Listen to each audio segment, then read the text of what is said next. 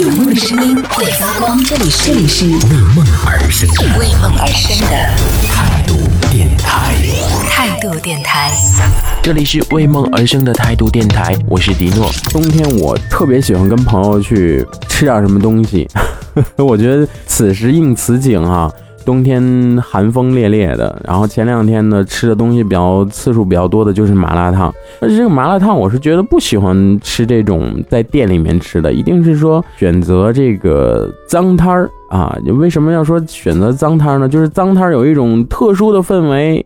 这个特殊的感觉，比如说围在这个 这个整个的这个锅里面啊，然后就是非常暖的这样的一种感觉，而且你可以吃到比较啊、烫烫的这种麻辣烫，而不是说这个煮好了之后给你放在一个碗里面，我觉得那个东西都是没有灵魂的。所以你们最喜欢吃哪一种的麻辣烫呢？就很多人觉得。哎呀，吃麻辣烫就就可能是现在这个兴起啊，就煮好了之后给你浇一点料这种。我是从上初中的时候到现在，我都是很喜欢吃这种有炉子的。啊，第一得得有炉子，第二一个呢，我觉得就是真的是在路边搭棚的这种，啊，那我是必吃不可。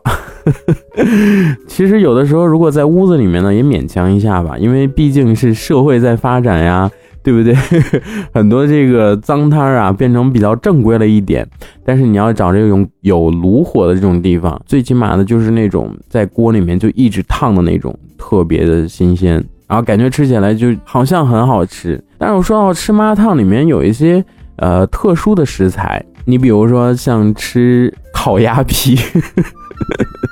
好像这个麻辣烫里面必不可少的啊，你像肺头，呃，有这个羊肠、羊板肠，然后就是各种丸儿哈。其实现在就是好像貌似吃火锅的时候都会说，哎，这个你点一些丸儿，但是好多朋友都说这个丸儿为什么这么贵呀？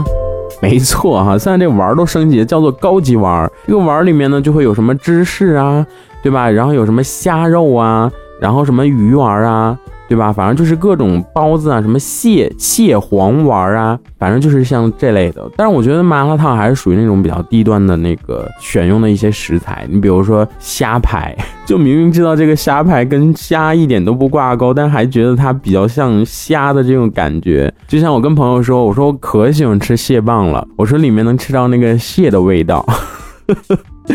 然后那个我朋友就说，那个蟹棒里面没有蟹肉的，那个东西都是淀粉。哦，我说我知道啊，反正就会有淡淡的一点点的那个蟹肉的感觉。但是其实蟹棒它里面就是混合了很多淀粉和一些边角料的那个鱼肉的东西成分在里面，那所以它会吃起来会腥腥的感觉，还跟那个蟹肉很像。还有一个是什么比较比较粗糙的一点，就是一定要吃鸭血。啊，这个鸭血血血豆腐哈，就吃麻辣烫就一定要必吃。但我这个人呢，吃麻辣烫用料还比较讲究一点，比如说这个麻酱，你要是用这个花生酱掺的呢，我就是不太喜欢吃了。但一定是纯麻酱，而且你不能太稀啊，太稀我觉得站起来没有那个呼呼嘴的感觉。所以我一般吃麻酱都会先崴个三四勺啊。然后加点这个豆乳、呃豆腐乳在里面，然后红色的那个汤嘛，然后再加一点酒花，就感觉像吃火锅一样，就咸咸的那一种。然后基本上迪诺吃麻辣烫都是很费酱的，基本上，呃，吃一顿麻辣烫要要吃两碗酱。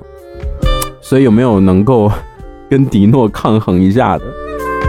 但是说到说这个吃麻辣烫，呃，我是很少去吃菜，但是每次其实呃是按步骤来的。第一步就是要先吃那些。